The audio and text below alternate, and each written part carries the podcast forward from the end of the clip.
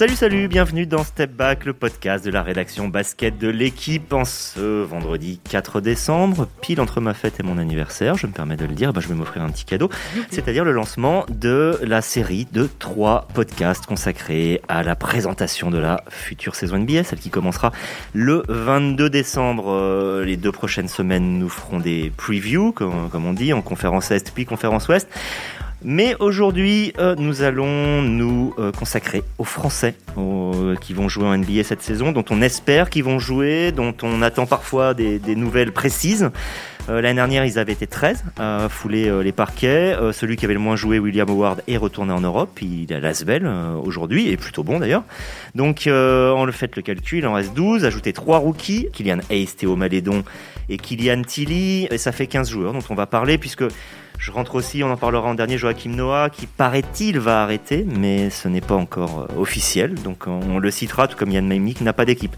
Donc pour vous parler euh, de ces joueurs, de, pour aller de, de, Rudy Gobert à Adam Mokoka, en passant par Evan Fournier et autres Franck Nilikina, j'ai euh, autour de moi Liliane Trévisan. Bonjour Liliane. Bonjour Xavier, bonjour tout le monde. Amaury Perdrio, bonjour Amaury. Bonjour à toutes et à tous. Et euh, il, est, il est chez lui, donc il est bien, forcément bien. C'est Arnaud Lecomte. Salut Arnaud. Bonjour tout le monde. Allez, début du game. Je ne ferai pas euh, de longues questions, on va simplement donner les noms à chaque fois et, dire ce qu'il y a à dire de plus important. Liliane, est-ce que tu peux nous, présenter un petit peu les enjeux de cette saison, la situation actuelle de, Rudy Gobert euh, à Utah? Alors Rudy Gobert, oui, c'est ce qui excite un peu encore euh, le marché NBA, puisque pour l'instant rien n'a été décidé. Il arrive en fin de contrat euh, en 2021, à l'issue duquel il sera un restricted free agent, c'est-à-dire qu'il pourra euh, donner cours à son libre choix. On sait aussi que les Jazz, bon, leur priorité dans l'intersaison, ça avait été de conserver Donovan Mitchell, donc ils l'ont fait, ils ont lutté pour ça, ils ont cassé leur tirelire, puisqu'on parle d'un contrat de 195 millions d'euros. Donc ils ont fait vraiment un gros effort financier pour Donovan Mitchell, un effort que Rudy Gobert mériterait puisqu'il euh, a été quand même omniprésent euh, dans la saison, même si les Jazz euh, n'ont pas passé le premier tour des playoffs. Il a montré qu'il était un des tout meilleurs défenseurs de NBA. Il a été All-Star pour la première fois. Il est deux fois meilleur défenseur de l'année. Lui a très clairement affirmé, il a fait des appels du pied en disant Moi, ce que je veux, c'est gagner un titre avec Utah. Voilà. Alors la question du jour, euh, qui a toujours pas été tranchée, c'est est-ce que le Jazz va faire l'effort de proposer à Rudy Gobert le contrat XXL, euh, peut-être pas à hauteur de ce que Donovan Mitchell a récolté, mais le gros contrat qu'il mérite pour ce qu'il a fait depuis qu'il est au jazz. Pour l'instant, on n'a pas de réponse. On sait que d'autres franchises sont assez chaudes sur lui. Hein. On parle beaucoup de Boston, de, Dallas, où il ferait un super Big Three avec Porzingis et Luka Doncic, les Nets, etc. Bon, voilà. Donc, il y a beaucoup d'équipes qui sont intéressées par lui. Les Jazz le savent. Maintenant, reste à eux à faire l'effort financier pour trouver un deal acceptable pour euh, le joueur, qui quand même mérite de voir sa carrière revalorisée. Euh, je crois qu'il a fait une saison euh, en double-double. Oui, c'est ça, 15 points de moyenne, 13 rebonds 5. Donc voilà, on connaît son, son impact et son influence défensive. La seule question qui se pose pour euh, lui, j'ai l'impression quand même, c'est est-ce qu'il y a encore des, petits remugles dans l'air de ce qui a pu se passer avec Donovan Mitchell que, Alors j'ai l'impression que même les insiders américains ne savent pas, mm. mais ce qui est sûr, c'est qu'on va l'observer. Absolument. Mais il, y a eu, euh, il y a eu beaucoup de choses qui ont été reprochées à Gobert cette saison, indépendamment du terrain. C'est surtout euh, sa légèreté vis-à-vis du coronavirus, où il avait fait son petit sketch, le, coronavirus, moi, ça me fait pas peur, je touche les micros, etc. Tout le monde sait ce qui s'est passé après. Il a été malade, Donovan Mitchell a été malade. Et effectivement, sa mésentente avec Donovan Mitchell a été un souci pour le staff euh, des Jazz. Alors après, Rudy Gobert s'est expliqué. Donovan Mitchell, de son côté, a admis qu'il n'y avait plus rien, que tout s'était aplati. Voilà, tout ça était calme. Voilà. Mais euh, effectivement, on peut se poser la question de savoir s'il reste effectivement un ressentiment négatif par rapport à ça qui pourrait euh, nuire à la reconduction d'un gros contrat pour euh, Rudy Gobert. Moi, je crois que c'est des épiphénomènes que des joueurs et des dissensions s'interpellent, s'opposent même. C'est le lot de toutes les équipes.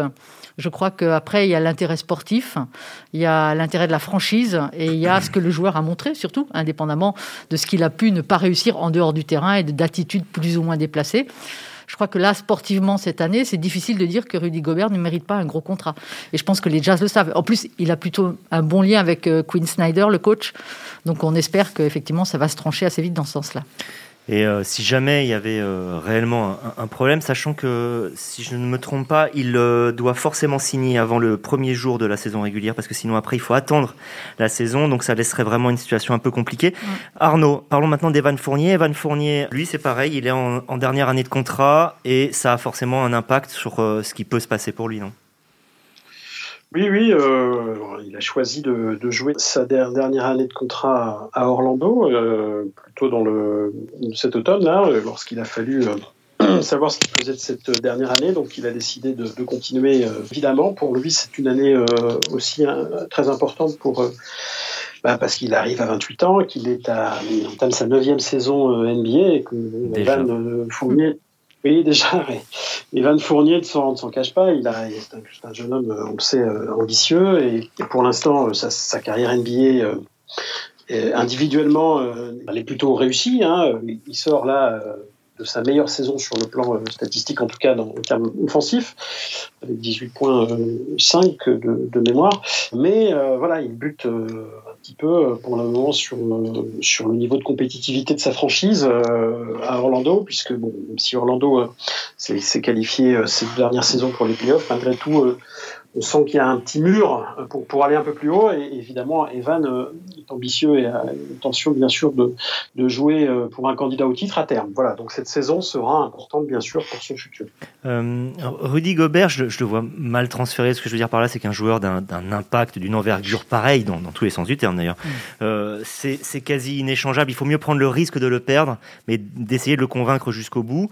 Evan Fournier, c'est un peu différent. Ce n'est pas le meilleur scoreur de son équipe. Il y a des joueurs comme Vucevic, comme Gordon. On peut imaginer qu'il puisse servir de monnaie d'échange. J'ai l'impression. Qu'est-ce que tu en penses? Ah ben complètement, je pense que c'est dans l'air de toute façon, euh, on sait. Alors est-ce qu'il va se passer quelque chose euh, dans les semaines qui viennent C'est une question euh, qui sera un peu récurrente du, côté d'Orlando. Maintenant, monnaie d'échange, il faut quand même pouvoir trouver un, une monnaie d'échange à la hauteur de son, son, contrat qui est assez élevé. Hein, le salaire est assez élevé. C'est compliqué de trouver chaussures à son pied à ce, à ce tarif-là. Lui, il a fait le pari de toute façon de conserver euh, son année euh, à Orlando, d'essayer de voir si cette franchise peut pas euh, progresser un petit peu, même si ce sera compliqué dans, dans le contexte d'une conférence Est qui, qui se densifie davantage encore d'année en, en, année. on a du mal à imaginer Orlando faire mieux. Ça va même être forcément aussi compliqué de maintenir euh, ce strapontin, on va dire, en playoff, euh, parce que bah, il y a quelques équipes euh, derrière qui, sont renforcées. Donc ça paraît effectivement une possibilité pour lui d'être tradé, mais je suis pas certain du tout que ce soit aussi attirant que ça. Amaury voulant dire quelque chose justement. Mais, en fait, ce qu'on sait aussi, c'est qu'il y a un peu moins d'un an, Evan Fournier se posait la question hein, de, sortir de son contrat, de tester le marché. Et je pense que ce qui a fait la différence, c'est cet espace-temps beaucoup trop court entre la fin de la saison et le début de la nouvelle. Je pense qu'il a découragé à, se mouiller, à tester le marché et donc euh, plutôt le faire la, saison prochaine. On a bah, l'impression qu'il joue la sécurité, effectivement.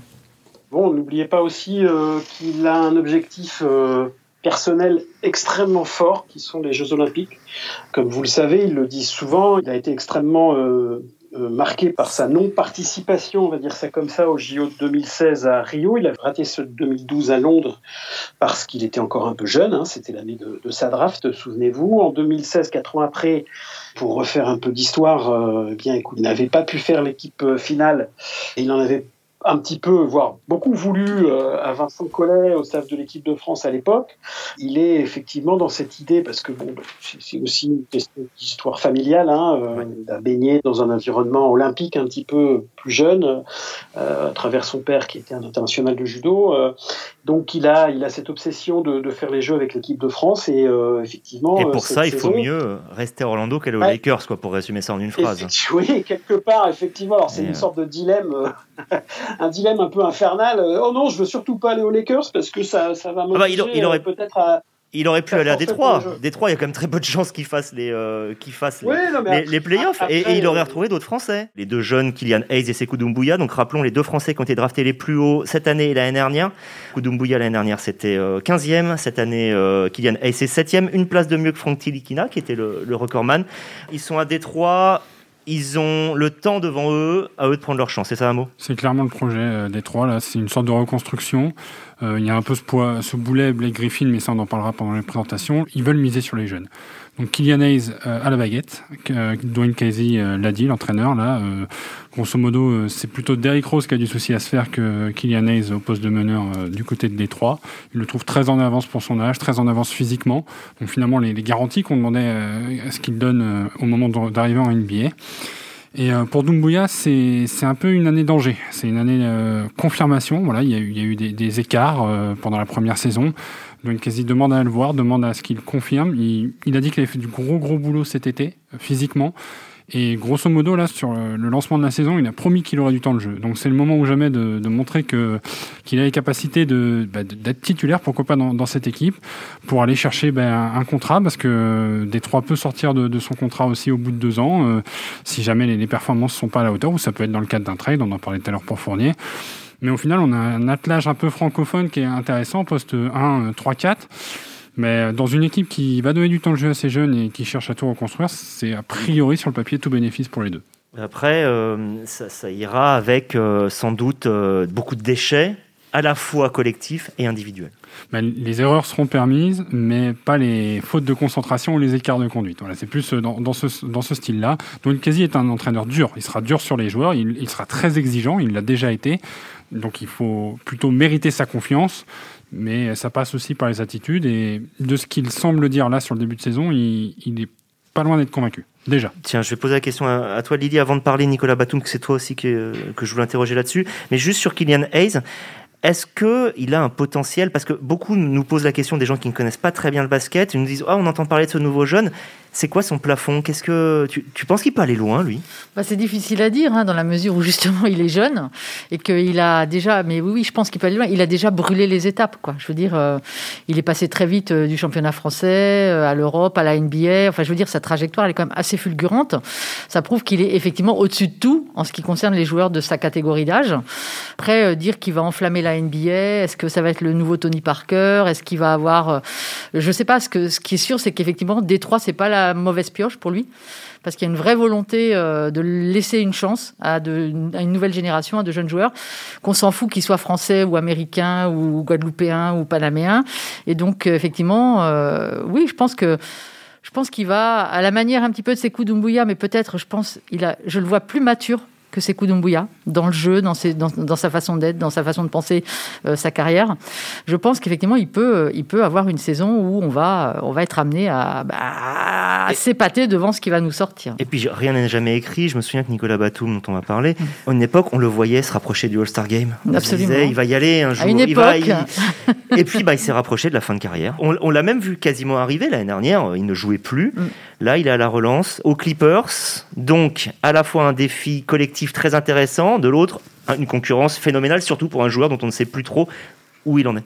Bah en fait, euh, je dirais que Batum aux Clippers, c'est un peu une histoire de rédemption pour les Clippers, qui, sont, qui ont quand même été une grosse déception de la saison passée, qui ont vraiment été un petit peu en dessous de ce qu'on attendait d'eux, et une rédemption perso pour Batum, qui effectivement est un joueur sur les deux dernières années qui était vraiment en galère. Je veux dire, je crois que le dernier match qu'il a joué, c'était, on y était, c'était le 29 janvier contre Milwaukee, euh, ce match de NBA organisé euh, à l'Accor Arena à Paris-Bercy. Depuis, il a plus rejoué. Il a fait une saison, euh, enfin deux dernières saisons à Charlotte qui ont été catastrophiques.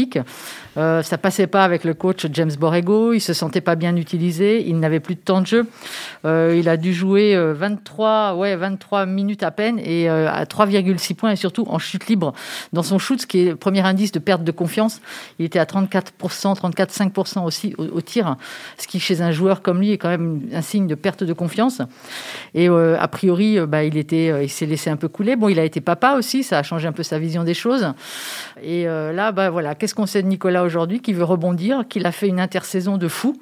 Il a bossé comme un malade, il a soulevé de la fonte. Il a eu pas mal, si on en croit euh, son entourage, pas mal de propositions d'équipes euh, ambitieuses. Ça, c'est un indice qu'ils savent des choses, qu'ils savent que ça se passe bien, qu'on peut tirer quelque chose de lui. Oui, oui, on sait, on sait quand même, on l'a vu à Portland, et il a fait quand même, avant que ça ne plonge quelques, choses, enfin, quelques jolies saisons à Charlotte, on sait que c'est un joueur qui peut éclairer le jeu, on sait que c'est un joueur qui rend les autres meilleurs, comme il le fait un peu en équipe de France, et lui, c'est ce qu'il revendiquait à Charlotte, c'est cette, cette possibilité de jouer dans ce qu'on appelle le point forward, c'est-à-dire mmh. cet ailier qui va créer et donner du jeu aux autres et en même temps prendre ses responsabilités, capable de scorer, etc.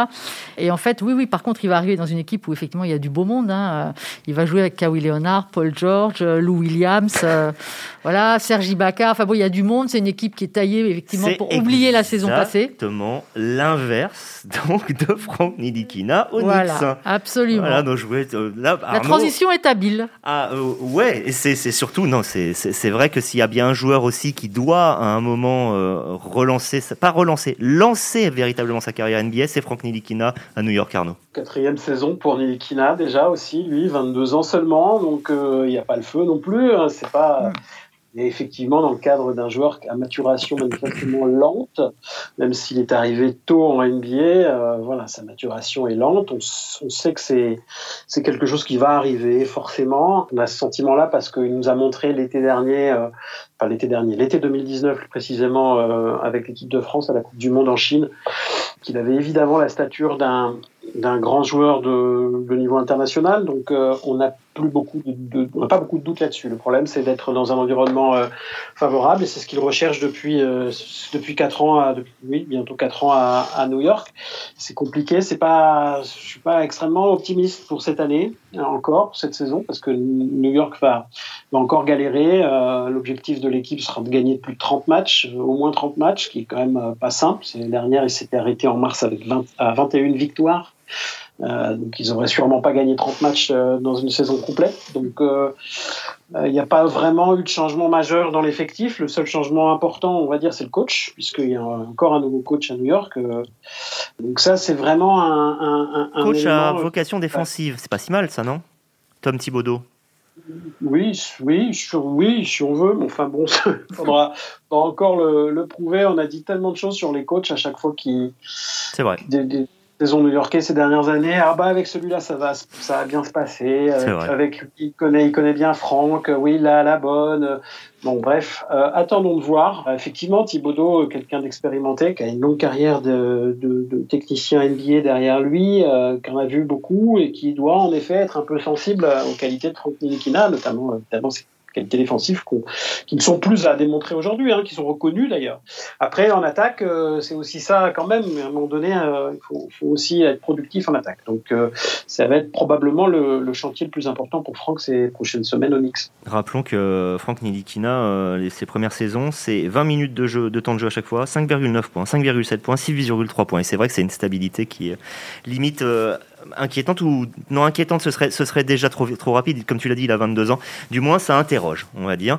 Comme interroge la situation de Vincent Poirier. Alors là, on en est vraiment à la base. C'est-à-dire que Vincent Poirier, donc rappelons, euh, est arrivé l'année dernière après une excellente saison de Religue à Victoria. Il est arrivé à Boston. Boston, très forte équipe. Il a peu joué. C'est pas forcément une surprise. Lui-même a dit qu'il ne voulait pas revivre ça, ce qui peut aussi se comprendre.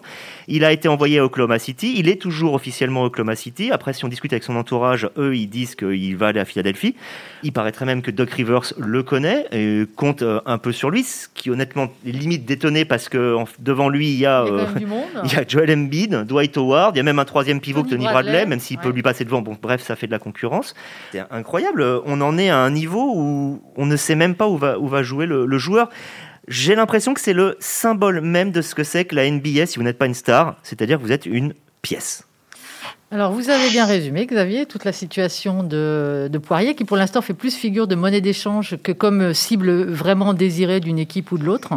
Et effectivement, il n'y a pas besoin, mais c'est pas réservé qu'aux joueurs, euh, on va dire, de banc.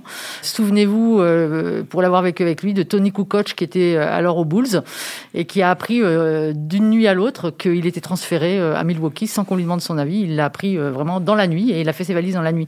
Donc oui, c'est le marché de la NBA. parler de joueurs comme George Hill, tout ça, des gens il y en a s'installer et paf, ils partent tous les deux jours. Voilà, c'est ça. C'est-à-dire qu'en fait, les joueurs, malheureusement, malgré tout l'aéropage de d'agents, de communicants euh, qui gèrent leur carrière, bah, parfois ils sont pas à l'abri d'un revirement euh, totalement euh, imprévisible.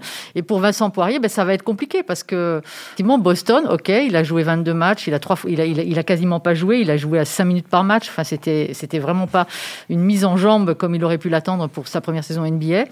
là, Oklahoma City veut l'envoyer à Philadelphie dans le cadre cadre d'un échange. Enfin bon, voilà, il est, il est une monnaie d'échange. Mais effectivement, je vois pas trop l'intérêt d'aller à Philadelphie. Alors oui, c'est chouette de s'entraîner avec Joel Embiid, euh, Dwight Howard, tout ça. Il y a sans doute des choses à apprendre, hein, mais je vois pas trop en quoi ça va l'aider à avoir du temps de jeu. Donc pour l'instant, oui, on sait pas trop où il va atterrir, on sait pas trop où il va s'entraîner, on sait pas trop ce qui va devenir. mais c'est effectivement le lot de pas mal de joueurs NBA et encore une fois, pas que des joueurs du banc. Ça aurait, pu, être pire pour lui. En 2015, Luke Ridnour, quatre transferts dans la même soirée. Hein, donc... mais au moins, en plus, Vincent Poirier, lui, il a une chance, c'est que son contrat, c'est un vrai contrat garanti. C'est-à-dire que quand il est rentré dans l'intersaison, quand la saison de Boston était terminée, il savait qu'il serait en NBA l'année prochaine. Alors, on peut toujours racheter son contrat, mais mm. disons que lui, il a des assurances financières par rapport à ça. Alors que là, on va rentrer dans la deuxième catégorie, on va aller plus vite sur chacun des joueurs parce que tout simplement, ce sont des joueurs qui sont beaucoup plus dans les limbes. Alors, pour Timothée Luau Cabarro, c'est particulier, c'est que lui, c'était jusqu'au 29 novembre. S'il était viré avant le 29 novembre, donc c'est-à-dire la semaine, euh, la semaine dernière, si je ne me trompe pas, ou en début de semaine, il perdait tout son salaire. Le salaire qui lui était promis cette année, c'est-à-dire 1 900 000 dollars environ. À partir du moment où ils l'ont conservé après le 29 novembre, ça y est, maintenant c'est un joueur sûr de l'effectif de Brooklyn. Il a prouvé l'année dernière dans, dans la bulle, un peu avant que c'était, c'était d'ailleurs un joueur qui pouvait, alors Maintenant, ça, ça, va changer. Amo, est-ce que tu peux nous parler de lui et de celui qui, paraît-il, pourrait peut-être, on ne sait pas, au cas où les rumeurs disent, c'est-à-dire Eli Okobo, le rejoindre au Nets bah Déjà, le Wahoo, euh, ça s'annonce un peu compliqué quand même cette saison, parce qu'il a, il a explosé vraiment. Hein, euh, ses stats, euh, notamment dans les playoffs, là, 16 points, 16 points par match. C'était quasiment un joueur majeur des Nets sur le premier tour des playoffs. assez étonnant. Pas, en, 5 matchs. Tellement, tellement de blessures dans cette équipe que finalement, euh, c'est une équipe toute nouvelle qui arrive euh, cette saison avec euh, Kevin Durant, Kyrie Irving. les observateurs aujourd'hui placent Timothée Cabarro dans le troisième 5 de, la franchise. en gros, c'était comme, comme Philadelphie avant. Quand il n'y avait personne, il jouait.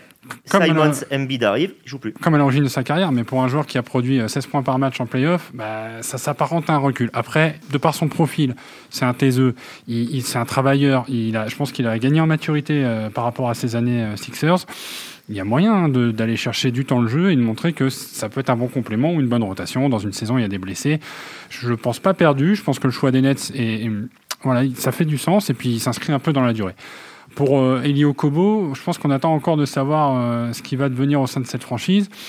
On m'a soufflé que son contrat, le contrat qu'il aurait signé, en tout cas que rapporté par les observateurs américains, ne serait même pas un contrat NBA, c'est-à-dire un contrat uniquement de G-League. Même pas two-way. Même pas two-way. C'est qui mixe les deux. Qui n'aurait même pas une porte d'entrée dans l'NBA, donc ce serait plutôt de G-League, faire ses preuves dans l'antichambre et uniquement dans l'antichambre, et en cas de contrat euh, cassé ou d'amélioration de la situation, blessé, pourquoi pas évolution vers un two-way ou même euh, contrat de 10 jours plus tard dans la saison. Donc c'est vraiment pas garanti, d'autant qu'il y avait quelques appels du pied du côté de l'Europe. Le téléphone, pour l'instant, ne euh, sonne pas. Il, préfère vraiment se concentrer sur sa carrière NBA. Mais vu la, dégringolade de ses stats à, Phoenix et le fait qu'il n'a pas réussi à s'intégrer dans une équipe qui était en reconstruction à l'époque, voilà, c'est pas très engageant. Mais bon, faut jamais, faut jamais enterrer une carrière à un si jeune âge, quoi. Ah, Arnaud, c'est un peu pareil pour. Euh, alors, au niveau des joueurs, mais on va dire au niveau des contrats et de l'incertitude des contrats pour euh, Théo Malédon et Jalen Horde à Oklahoma City. C'est-à-dire qu'à partir du moment où Théo Malédon n'a pas été drafté au premier tour comme il espérait, mais au deuxième, il n'y a pas de durée fixe. Ils peuvent lui proposer ce qu'ils veulent. Et quant à Jalen Horde, on dit qu'il euh, va être essayé, mais on ne sait pas du tout sous quel type de contrat. C'est ça? Oui, vous avez à peu près, euh, à peu près tout dit, sachant qu'il y a une date limite, je crois, pour pour euh, Théo Malédon, on peut penser que la semaine prochaine, on va en savoir davantage, puisque le trade qu'il a envoyé à Oklahoma City euh, après sa draft par, euh, les Philadelphia Sixers, donc il y a eu un, échange entre les Sixers et, Oklahoma City, notamment pour, pour Ford. Euh, qui a été envoyé euh, donc à, au Thunder, et eh bien ce trade doit être officialisé euh, courant de la semaine prochaine, logiquement, et ce qui devrait permettre ensuite une signature de contrat pour Malédon, qui, bon, qui, effectivement n'a aucune garantie à partir du moment où il a été drafté au second tour, ce qui était une petite douche froide pour lui, hein, puisque rappelez-vous, il y a il y a encore un an, voire un an et demi, on, le, on lui prédisait un premier tour, hein, et un bon premier tour. Top 10 même, on peut le dire. Mm un top 10, effectivement, même si c'était il y a deux ans, hein, donc les choses ont, évidemment bougé depuis, mais bon, voilà, c'est quand même une douche froide de se retrouver au deuxième tour, donc sans garantie de contrat. Malgré tout, apparemment, les indices sont plutôt favorables. Ces derniers temps, on imagine qu'il va peut-être trouver une place dans le, dans le roster d'une équipe du Thunder qui est en pleine reconstruction, hein, de, de, laquelle il ne faudra pas attendre forcément grand-chose cette, cette année. pour euh, effectivement Jalen Nord, Jalen Nord, il a, il a fait de bonnes petites choses de temps en temps, de temps en temps l'an dernier avec les, Blazers, avec Portland. Il a fait aussi de la G-League. On peut penser qu'il va être un peu dans une situation euh, du, même tonneau à, Oklahoma City si c'est confirmé. Le fait qu'il reste pas à Portland alors que lui-même l'espérait, c'est peut-être pas un bon signe, non? Forcément, forcément, s'il a vraiment tapé un peu dans l'œil de, des Blazers, c'est effectivement surprenant de voir que bah, il, ferait pas confiance. Bon, pour l'instant, on sait pas on sait pas vraiment ce qui se passe.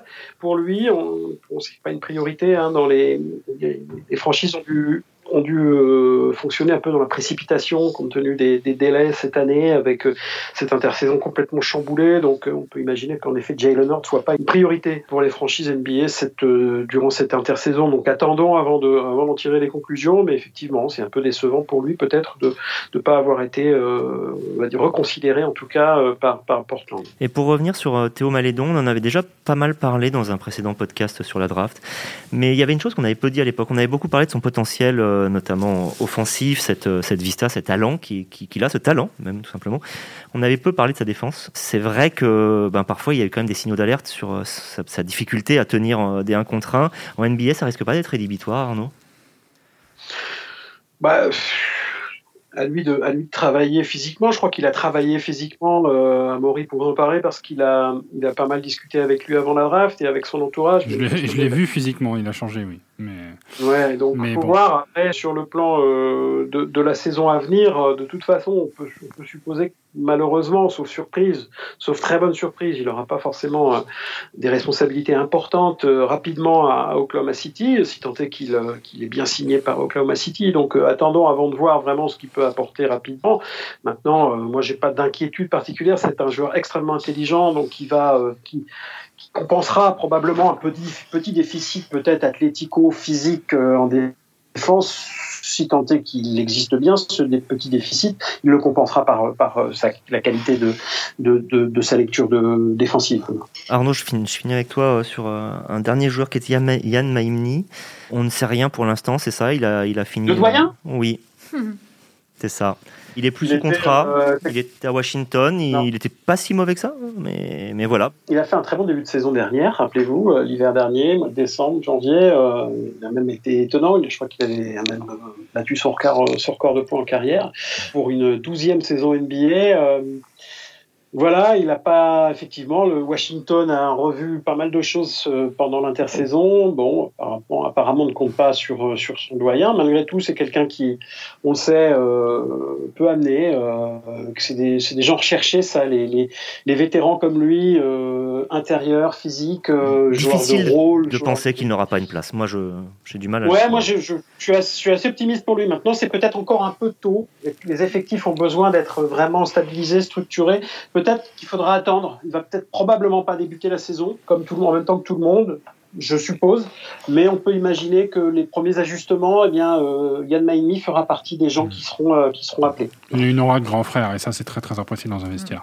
Euh, beaucoup plus jeune, Amaury Adam, Adam Mokoka a replongé pour un contrat two-way, donc à la fois Ligue mineure et Ligue majeure. C'est ce qu'il avait, c'est ce qu'il avait l'année dernière. Mokoka. tu l'avais suivi de près. Voilà, bon, il, il, nous parlait un petit peu. Il n'y a pas grand chose à dire, si ce n'est qu'il faut qu'il confirme le record NBA qu'il a tapé, parce qu'il a quand même tapé un record NBA, c'est 15 points en 5, en 5 minutes 07 de jeu. Personne n'a fait mieux euh, dans l'histoire de la NBA. Maintenant, il faut que le. Il faut tu veux dire qu'il faut qu'il le fasse à chaque match, c'est ça que tu es en train de dire Non, non, non, mais il est dans un environnement. Euh, alors, on n'est pas à New York, mais Chicago, c'est en reconstruction, ça a du mal à se, ça a du mal à se mettre en route. Il faut qu'on lui donne un peu confiance. Les contrats toués aujourd'hui sont un peu plus avantageux, donnent un peu plus de temps de jeu avec euh, la franchise NBA. Il y aura des opportunités à saisir. Il va falloir mettre les shoots. Il, est cap la défense, je pense qu'il n'y a pas de souci. Physiquement, c'est un joueur calibré NBA. Maintenant, il va falloir montrer une progression. Il en est capable, mais ça reste difficile pour un joueur toué quoi qu'il arrive. Bah, les two-way, j'adore ce, terme qu'on a pris pour nous. Euh, je trouve ça quand même mieux que deux voix d'ailleurs, mais les two-way, c'est pas si mal. Louaou a, regagné sa place, Jalen Horde avait gagné des minutes, Adam Mokoka a eu cette opportunité. Il y aura Kylian Tilly qui n'a pas été drafté. C'est une semi-déception parce qu'on sentait bien que sa, carrière euh, universitaire gâchée par les blessures rendait euh, la, l'appréciation compliquée. Le fait qu'il soit à Memphis, qu'il il, lui donne ce contrat, c'est pas si mal déjà. Mais en fait, en tout cas, euh, il a très vite rebondi après la déception de la draft, hein, de ne pas avoir été drafté. Effectivement, il n'a pas caché que c'était un petit peu une déception, mais il a très vite rebondi en voyant que Memphis lui offrait ce fameux contrat euh, two ways.